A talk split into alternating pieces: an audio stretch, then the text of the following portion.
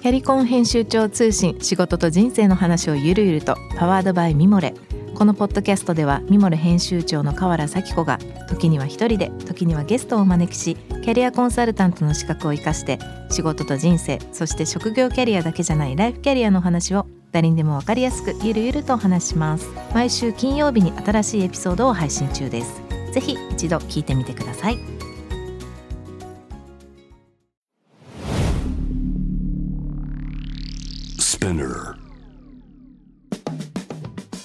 ナビゲーター中道大輔です。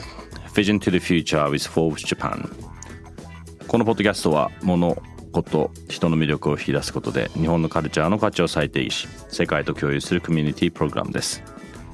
Forbes Japan ウェブサイトとは記事と連動して音声ではスピナーを通じて主要リスニングサービスにてお聞きいただけます。Forbes Japan ウェブは概要欄のリンクからぜひチェックしてください。番組のツイッターアカウント名 BTTF アンダーバーコミュニティです。ぜひぜひそちらの方もフォローお願いいたします。さて、えー、今回ですね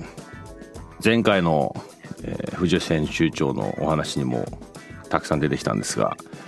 株式会社共同商事小江戸ブルワリー代表取締役社長朝霧重治さんをお迎えしてお届けしたいと思いますこんにちはこんにちははじめまして初めましてではあるんですよね。ねはい、リアルでは。はい。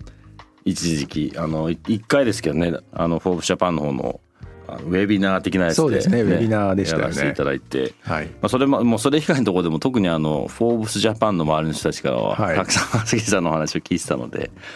まああの大体なんかこんな人だろうなっていうのは想像してましたけど、はい、今日お話できてよかったです。はい、私もわざわざ六本木までありがとうございます。はい。ちょっとじゃあ僕の方から簡単に朝霧さんのプロフィールご紹介したいと思います。えー、埼玉県川越市生まれピアーピューリフルということをまあコンセプトにされて日本のクラフトビール、えー、この小江戸も皆さんもご存知だと思いますがそちらのファウンダーであり CEO でいらっしゃいます川越産のさつまいもから製造されたベニヤカを筆頭に日本の職人たちによる細やかなものづくりとビールを自由に選ぶというビール本来の豊かな味わいを魅力としてこのクラフトビール小江戸を武蔵野農業の魅力とともに発信されていらっしゃいます。ちょっとね、今日このそのこの辺り、小江戸ビール以外のこともいろいろと聞けたらなと思いますが、品質はこのブランドデザイン、世界的に評価を受けていらっしゃいまして、この小江戸ビール、現在ですね、アメリカ、オーストラリア、中国、シンガポール、フランス、イギリスなど、世界各国にも輸出されていらっしゃってます。ということで、まあ、あの前回のフォーフジャパンのところのところでのウェブナーのところもねどちらかというとグローバルっていうところがキーワードでいろいろと話させていただいたんですが、まあ、まずはちょっとこの小江戸ビール、はい、まああの僕もそうですしこのリスナーの方もよく知ってると思うんですが、まあ、結構今世界何カ国でそれ今僕は今5カ国ぐらいいましたけどもっとでも出てますもんね。そうですね。輸出先は25カ国になりまして、うんでまあ本当にあの小江戸スタートしたのが2006年なんですけれども、うん、まあ、その頃からやっぱりこう世界とのつながりっていうのはなんかごくごくこう自然に意識してまして、うん、で、まあ、よくビールをサンプルとして重たいんでですねあの汗かきながら、うん、あのサンプル持って本当に土佐回りをして開拓してきました。うん、なきっかけというかもともともう作った時からやっぱこう世界のイメージっていうのは持った上で始めてたんですか？うんそうですね。であの小江戸自体この小江戸っていうブランドは私が作ったんですけれども、うん、あの前身の地ビール時代に漢字の小江戸ブルワリーって名乗っていた時代が、うん、まあ、あの約10年ありまして、うん、でその頃、まあ、起源が川越の農業っていうのが出発点でスタートしてるブルワリーなので、うん。のさつまいもが川越の名産品なんですよ。うん、でさつまいもを使ったビールっていうのが、まあ、あのこの辺りは話すと長くなるのであのいきさつは少し はしょりますけど、はい、あの原点でして、うん、でさつまいもからアルコールを作るっていうのは、うん、の世界は広いんですけど日本にしかないカルチャーで、それが南九州で焼酎になってるんです。うん、確かに。でビールにさつまいもを原料として使ったの私ども共同商事が1996年にあのスタートしたのが本当に世界で初めてでして。できるんですね、ビール。はい。で川越は江戸の文化が残っている町で,、でそこで海外の方とかもやはりお越しになるんですよね。で特にアメリカの人とかが来られると、まあ、あの日本よりも先じてこういったマイクロブルワリーっていったカルチャーが先に進行してる国の人たちなんでうん、で地元でそういったブルワリーがあるっていうと、うん、まあ、そもそもポジティブに接してこられるっていうのはあるんですけど、まあ、そこでさつまいもを使ったビールっていうのにすごくこうポジティブな「 Wow!」と、うん、まあ、 super delicious みたいな反応があって、っていうと当時日本って地ビールっていうのは本当にあの全くどん底の時代だったんですけれども、でもやっぱりこうシンプルにこうボーダーって作るのは勝手に自分じゃないですか、うん、のでいいとかスーパーとか言ってくれる人たちがいるところへ持ってった方がいいじゃないかっていうのがあって、まあそれでまあ結果的には地ビール時代の小江戸はあのリブランディングせざるを得ない、まあ、やり直しをせざるを得ない状況だったんですが2006年からまず世界にこう基本的にあの存在できるようなブランドにしていきたいっていうのがあって作っていきました、うん、地ビールっていうのとこういわゆるグローバルの共通語のクラフトベアって全然こう、そもそものスタートが多分違いますよね違いますね。だからなんかこう本当にこう日本のこの独特な世界でして、うん、こう小規模醸造が法律で禁止されてた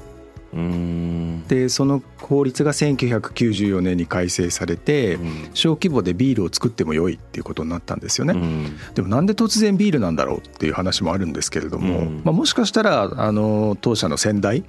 がやっぱりこう川越っていうローカルの町で,、でビールを作りたいんだって言ったことをあの国の監督官庁の,、あの幹部の方たちに相談してたって言ったことももしかしたらその原動力になったのかもしれないんですけども、緩和されましたと。うん、で、まあ、具体的にはやっぱりバブルが崩壊した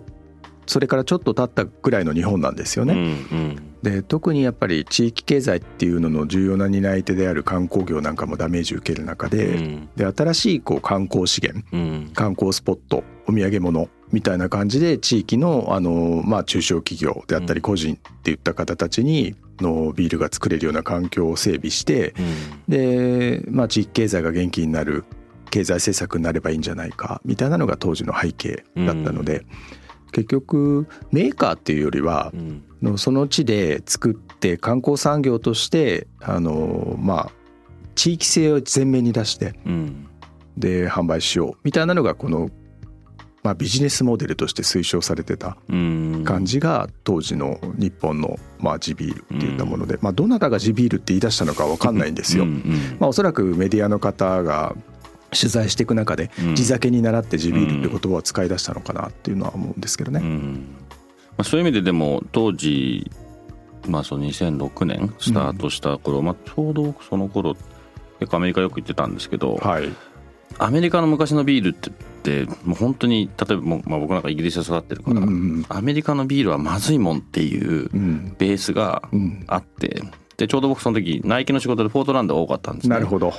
でフォートランド結構そういう意味だとそのいわゆるマークロブルーリーがバンバンバン出てるちょうどその頃だったと思うんですけど、うん、間違いないところですね。あのその僕のアメリカのビールのイメージがガラッと変え変えられたんですよその時に。でそのなんか印象でそのちょうど日本のその多分この頃のクラフトビールっていうのがだんだん出てくる時にこうなんとなく今思いを思い出すとそういう時期だったんだろうなと思って、うん、でただ日本のビールって例えば普通のいわゆる大きいところ大手のビールそこそこクオリティは高いと思うんですよ。こい、一消費者として、はい、そう思います。そことのこう違いというかそういう意味での、まあ、一個のこうアングルを川越とか自分たちの地元とか文化とかクリエイティブとかそういうとこに持ってったっていうのはなんかたまたまそういう流れだったんですか？それとも結構戦略的にそうしようっていうのはあったんですか、うん、そうですね。あのまあ、世界のビールカルチャーは本当にこの1990年代の後半ぐらいから、うん、あのまあ、今にかけてっていうことで本当に大きく変わったと思うんですよ。うん、でビール自体の本質っていうのはの工業的な食品工業として捉えるか、うん、それとも食文化として捉えるかっていうことで大きく見え方が変わってきまして、うん、で今中道さんがおっしゃったのはあの食品工業としてのビールっていうことと実はポートランドで出会った、うん、あの食文化としてのビールっていったことへのこの違いの気づきってお話だったと思うんですけど、のビール自体は今までこうなんとなくビールビールってみんなが言ってた時のイメージって、うん、特にこのアジアだったりこの日本だったりするとジョッキで,、で黄金色で,、で泡が73ぐらいの比率であって、でそれをまあ乾杯と叫びながら、で一気にごくごく飲むでしかもキンキンに冷えてないと、あの文句言う人もいるっていうような、そういうこうものだったと思うんですけどそういったこう確一的な均一のイメージのものを大量生産で作るっていったところが、まあ、ずっとこうビールだったっていうのをイメージなところに、まあ、今今イギリスでお育ちになったって言われてましたけど、まあ、ビール文化はの中世のヨーロッパで今の形の基礎が作られてまして、でそうすると系統としては大きく英国系、ベルギー系、ドイツ系、まあ、あとまあもう一つ比較的新しいんですけどチェコっていったところが挙げられるっていうのがありまして、まあ、そういう意味では本当に地域文化なんですよね。でビールって一言で言ってもの自分がビールの文化に出会ったのは結構古くてですね学生の頃やはりあのバックパッカーでブラブラしてて、でヨーロッパに行った時に、まあ、まあそれこそ英国のパブへ行くって言った時に、ビールを頼もうって言ってもビールっていっぱい種類があるし。でスタイルも、まあ、当時スタイルって言葉知りませんでしたけど、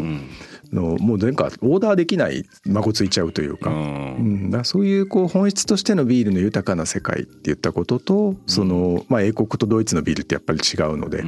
で地域性って言ったことはこう掛け算としてすごく面白いですよね。なのでまあ、そこ日本人であるので、まあ、川越っていうのが文化がずっと江戸から続いてるっていったことは食品もありますし、うん、あの工芸品もありますし、うん、いうようなところとかっていうのにやはり個性がこう掛け合わされていくっていったところを、うん、あのまあ、小江戸の初期の頃から考えてはきたんですが、まあ、一旦やっぱりでも地ビールっていうことがすごくこの地域が前面に出た形で、まあ、言葉としてのクラフトビールっていうことと地ビールっていうのの違いってまあ指してるものはぶっちゃけ一緒なんですけれども、うん、地ビールっていうのがどこで作ってますっていうことを説明してるとすると、うん、クラフトビールっていうのは誰がどうやって、どんな思いで作ってますっていうこうクラフトマンシップっていう人間起点の話になるんですよね。なのでまあ結局日本では当時地ビールっていうのがあまりあの癖があるよねとか品質的に厳しいっていう評価を頂いてたっていうのは実は初期の頃あるのはまあ確かにものづくりってそんなに簡単なものではないからの難しかったのはあるんですけども。まあ、それでやっぱりビールって大量生産でオートメーションで大会社があの徹底的にこうコンピュータライズされたような環境とか、衛生環境を用意してでないとできないんだみたいな感じで一旦日本全体は思考停止しちゃったんですけど、でも本当は食ってそんなわけはなくてですね、中世のヨーロッパに当然オートメーションもありませんし、っていうこう手作りの世界っていうのが、まあ、他の産業分野食の分野っていうんですか、だったら例えばこうコンビニで皆さんが召し上がられるスイーツと、うん、パティシエが一つ一つ丁寧に作るスイーツとっていったものは、まあ、別のものとして一つの人が一人の方があのシーンに応じて使い分けて楽しんでおられると思うんですけど、まあ、ビールも本来そういうものではあるんですよね。からもう一度その人間起点のものづくりっていうクラフトマンシップっていったところをアメリカ人が作ってくれた造語である。クラフトビールっていう言葉を日本の方たちにもあの本質的に理解していただいてあの楽しんでいただくようなことをお伝えして、まあ、全ての人がそれに共感してくれるかわからないけれども、うん、少なくとも知らないで通り過ぎてしまうにあまりにももったいないからっていったことで、うん、あの再構築したのが COEDO の今の小江戸です、うん、ちょっと話は少し変わるんですけど先日も藤谷さんがおっしゃってたんですけどこうまあもしかしたらこれは朝霧さんもしくは小江戸ビールに限らずなのかもしれないんですけどまあそのレシピというかそのまあどうやって作ってるかっていうその後ろの背景をいろんな世界の小さなマイクロブレイとこうシェアしてるっていう話をされてて、まあ、すごくそれとオープンイノベーションですよねみたいな話に出たんですけど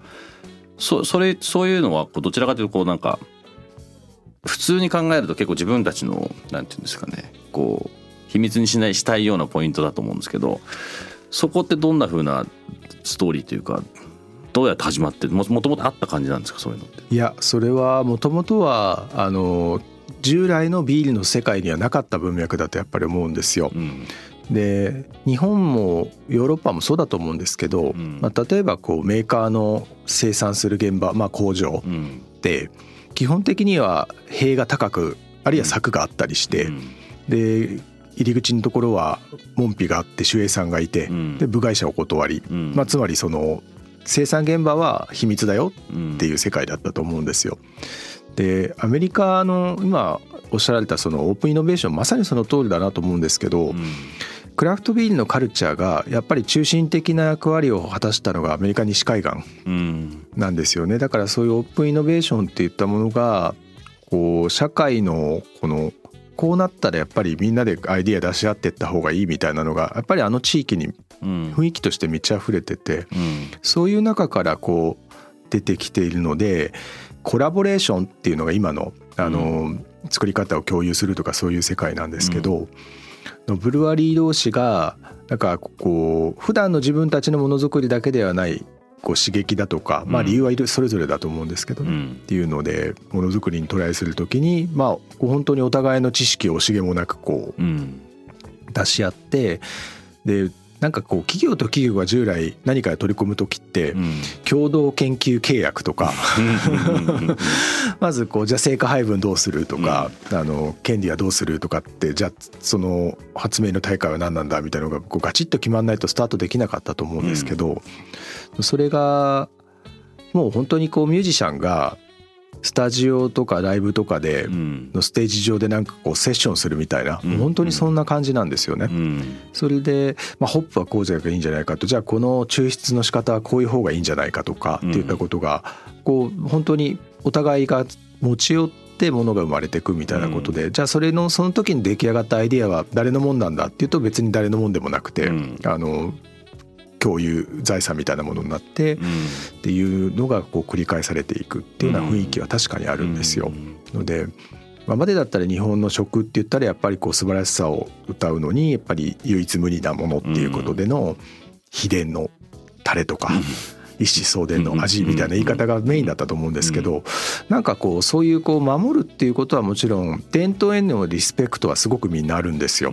の英国で生まれたペールエールでバートンって町で生まれたとかそういうことすごくリスペクトしてるんですけどやっぱりこう進化していって未来の方を見ているからとどまらないっていうことなんですかね。であとやっぱりクラフトマンシップなんで俗人的なものですから同じレシピとか材料でも誰かが誰が作ることによってやっぱり変わりはあるんだっていうのがこの共通の認識としてあるのかなっていうのは思いますけどね。そういうのをこうクラフトビールをこう取り巻くカルチャーですよねカルチャーだと思います。うん、なんかそのこの「フォーブス」と今回こういう形でポッドキャスト始める時にそれこそ藤内さんと話してたのは、うん、だから日本には日本のビジネスは特に日本のビジネスにはそのカルチャーとかクリエイティブとかそういうそっちの側面が入ることがすごい僕足りないと思ってるんですよね。だからそれをこう一緒にこう話すことでそうそういう関わりとかやり方がもう本当は世界はどっちかっていうと当たり前にそういうことが起こってるのでなんかそれをこうシェアしたいっていうのがすごい思いがあるんですけど本当にそういう意味だと朝霧さんたちは多分それを事例普通にやってるっていう感じですよね。そうですね、うん、そういったこうまあこのやっぱりコラボレーションという言葉って複数のブルワリーだったり2つのブルワリーが集まってビールを作るみたいなものの、うん、こういう方法論っていうのはやっぱりアメリカからスタートしてますね。うん。でなんか最初不思議な感じだったんですけど、うん、でもやっぱりこう2000クラフトビールっていう意味でのこのカルチャーが入ってくるまで日本のビールメーカーの間でも日本の当時の地ビールのメーカーの間でもって言った時にはやっぱりこういう考え方はなかったと思いますね。うん、だからまあどんどん変わっていって世界がなんでビール界を中心に食の周りは手作りがすごくもう一回見直されてるっていうことと、うん、なんかこう囲わないでやっぱりオープンにより良くしていくっていうんですかね、うん、まあ、結果的にみんながなんかこうそれぞれいい意味で切磋琢磨して盛り上がっていくっていうこう単なる仲良しごっこではないような、やっぱりそういうオープンイノベーションの雰囲気っていったのがなんかどんどん広がってってるような気はしますよね。そういうの国内はどうどんな感じなんですか？国内もそんな雰囲気がやっぱりあるんです。だからあの割かしこう技術的なこととかもなんか困ってたりとかっていったことがあると醸造担当者同士なんかはそういった意見交換とかっていったことは割とフラットに普通に行われるっていったことはありますし、まあ、日本のブルワリー同士がコラボレーションするみたいなのも、のまあ、アメリカの事例に倣ってっていう、まあ、この業界のなんかこう一つの方法論なんですよね。だからやっぱり起こっていますよね。なんかこう日本のまあクラフトビアの他の人たちとじゃあ一緒に世界をどうこうしようとかそういう話とかってしたりするんですか？多分今みんな共通のこのなんか思いっていうのは、うん、やっぱりこうビール自体が外国の文化を日本に入ってきて、まあ、クラフトビールっていう文脈もやっぱりアメリカの文化が日本に入ってきて、うんうん、でそれをこうまあ面白いと思ってみんなやってるんですけども、うん、やっぱりいざ世界って言ったステージになった時には、うん、じゃあ日本のビールって何なんだ？っていうのは、うん、あのおそらくみんな思いとしてはあって、結局 IPA って言ったらやっぱりもともと英国のインディアペールエールで、ね、大英帝国がインド領へビールを送るっていうのの話が起源になってるよねとか、他の国からこう世界のブルワーたちが醸造家たちがこうあ作ってみたいなって思うような、そのスタイルっていう言い方をするんですけど、まあ、ビールのこのスペックですよね。とか作り方って言ったのが生まれてるので、まあ、いつかやっぱりこう、日本初のスタイルっていうのが他の国の人たちも、あの日本で生まれたあのスタイル作りたいと思って作ってくれるみたいなのとかがなんか生まれたらいいなって絶対みんなまあ思ってますね。日本人の得意なとこですよねでも。そのそうですねあのこれは結構僕いろんなとこで話すんですけどもともとはそんなことはないのかもしれないんですけど大きく言うと海外にあるものを日本の人たちがそのピックアップしてもっと深掘りをしてもともとあるよりももっとなんか全然違うものに良くなっていくっていう。それを別に何か向こうから真似したものが良くするだけじゃなくその後ろ側にある背景って日本人の持ってるこう一つ一つに対してのこう思いとかこうすごく丁寧に物事を考えたりやったりとかっていうもともと持ってる自分たちの DNA とそういうこう活動がセットになって結果的に多分ほとんどのアウトプットがあの、まあ、車でも何でも何でもそうだと思うんですけどなんかその良くなって世界に出ていくっていうこのパターンって日本人のある種の大きな僕は文化の一つだなと思うんで、うん、私本当にそれはもう完全に合意ですね、うん、本当にそう思います。なんかこう日本は確かに同一的な社会だから、うん、こう違いとかって言ったことに気がつきにくいとは思うんですよ、うん、だから01を作るような発明とかみたいなものとかっていうのは確かにこう生まれにくい環境であるとは思うんです、ただやっぱりこの日本民族が持っていることって今中道さん言われたみたいにこうただ真似するっていうだけじゃないんですよね。でそれをこう受け手の目線で感じる力が強いんじゃないのかなって思うんですよね。うんうん、のでもっとこうなったら便利なのにとか、もっと快適なのにみたいなこととか自然に感じられるから、うん、まあそれを目指してじゃあそっち少し変えてみようみたいな、もうちょこっとこうこうした方が多分味のバランスが取れたりとか深みが出るんじゃないかみたいなこととかっていうのをこう一つ一つ大きな差異じゃないんだけど小さなものをこう積み上げていくみたいなことってなんか歴史的に見てもなんかすごく得意なのかなっていうのは思ってまあそれがまあイノベーションって言葉があの創造的対応っていうことなんですよね本来ですとね。のでまあシュンペーターって経済学者がそういうあの定義づけをしていまして。でただ今のこの日本語でのイノベーションって、うん、まあ、本当になんかこう大変革みたいな捉え方じゃないですか,、か私やっぱり思いますけど日本人は本当に十分にイノベーティブだと思うんですよね、ただこうその表現とか役割が世界的にちょっと違うのかなと。でまあ、アメリカみたいにこういろんな人たちが集まってるとやっぱりこう違いとかにすごく気がつきやすいから、まあ、そういうところをこう変えていくような大きな発明こととかってやっぱり生まれやすい、そういう環境なんでしょうし、でもその生まれたものをじゃあ今度日本人が預かってブラッシュアップしていくみたいな、まあ、そういう役割分担とか面白いなって。だそういうことが今なんかそのじゃあどうやって日本世界に出すんだって言ってね僕なんかもそうですし話してるとそこの気づきのポイントみたいのをベースにしてどうするのとかあとまだちょっと僕の中でまだ答え出てないんですけどその日本人のまあ、これはもしかしたらななな教育なのか DNA なのか分かんないですけどそのケアっていう言葉は今ちょっと最近少し使うんですけど、うん、な何をもってそれをじゃあそこまで深いところまで気づけるのかとかそのその理由って何なんだろうなみたいなところがまだちょっと答えがないんですけど、うん、なんかそこが見えてくるともうちょっとじゃあその日本人のさっき言った役割とか立ち位置とかもうちょっとちゃんとこうばなんていうんですかねもうすぐ形にできるんじゃないかなとはちょっと想像してるんですけど。そうですね、なんかこの食の業界だと、それをなんかこう自信持って世界に今出せているものっていうのが多分ラーメンなんですよね。であれって中華そばですよね。で日本は伝統的にはうどんやおそばっていったものがのヌードル文化としてあったんですけどやっぱりよりいろんな要素が入ってくるラーメンっていうのこうカオスみたいなのであった時になんかこう九州の方だと豚骨で博多とかっていうようなスタイルとしてなんかそこ確立されてったり、東京の方だとわりかしこう醤油だったりとかっていうので、なんか今やの海外に行ってラーメンっていうとなんかこう日本の名店が出てった時に、まあなんかこうすごくこう人気があって、で行列ができるみたいな形っていうのがなんかこうお題を与えられて、誰かに何とかしてくれって言われたわけじゃないんですけど、なんかそのそういうこう微細なところをこう与えられた課題として改善していくとかなんか楽しみながら良くしていくみたいなものがなんかすごく得意そうで、だからなんか大きな視点でなんかもうこう見方をこうマクロに見るって言ったことはなんかあんまりもしかしたら得意じゃないのかもしれないんですけど、やっぱりなんか雨を季節とかの天候を表す言葉とかも日本語ってすごく多いじゃないですか、雨一つとっても、まあ、春雨だとかしぐれだとかいろんな言い方があるみたいな。ことって言ったのが。英語にないですからねそんな言葉。ないですよね。英語に訳せないですよね。で いつもそういうところ思うのに他には例えば色、うん、とかも、あの伝統的な日本の伝統色の色の表現とかってやっぱり豊かだしっていうのがなんか小さなところの差異を見出すとか表現するとかっていうことがなんかすごく得意なやっぱり伝統がありそうな気がするんですよね。ちょっと最後にまたね来週はもう少しこうビール以外の話をお聞きしたいなと思ってるんですけど、はい、こ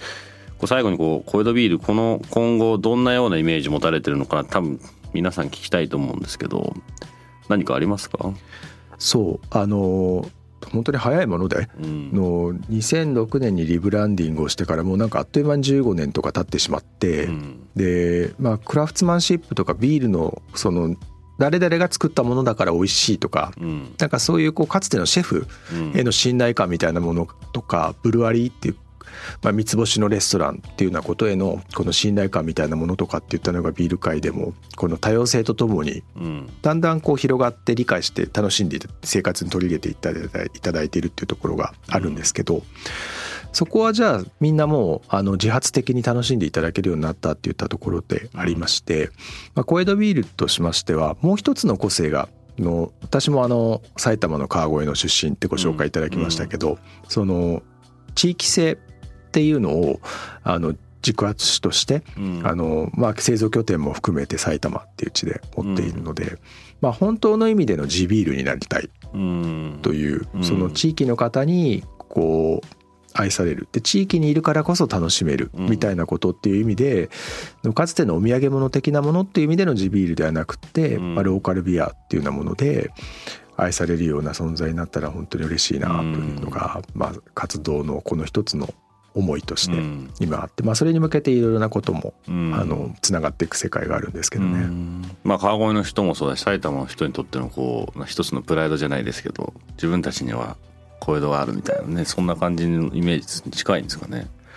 まあそこまではおこがましいですけれども、はい、でもなんかやっぱりそういうこうなんか今改めてなんかローカルとか、うん、そういうこう手作りの良さとかってなんか一旦こう近現代が少しこう置いてきたようなものに戻ってきてると思うので、まあ、そこになんかブルワリーとしての役割って果たせるなって言ったのも今感じてます。なるほど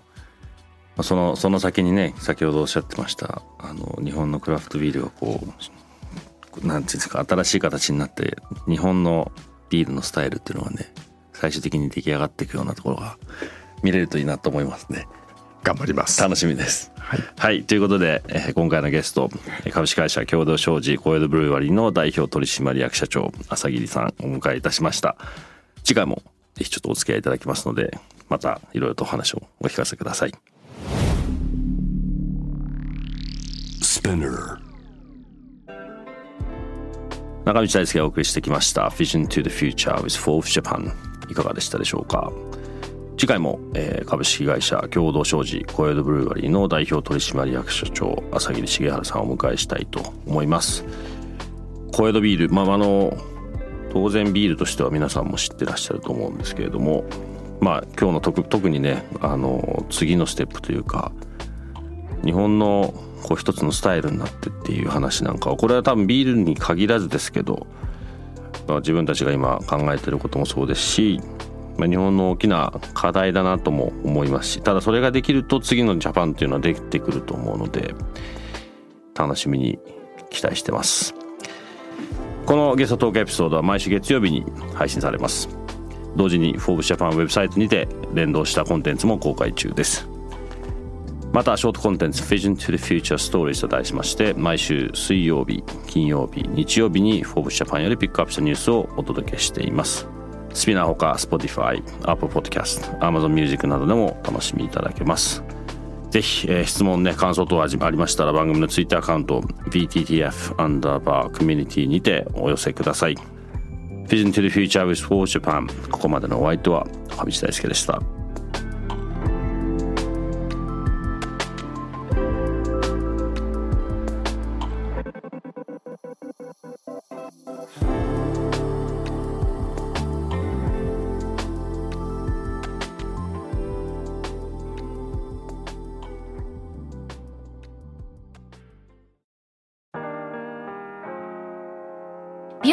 容家の神崎恵と編集者の大森洋子でお届けする雑談ポッドキャスト「ウォンと私の名前なんての?」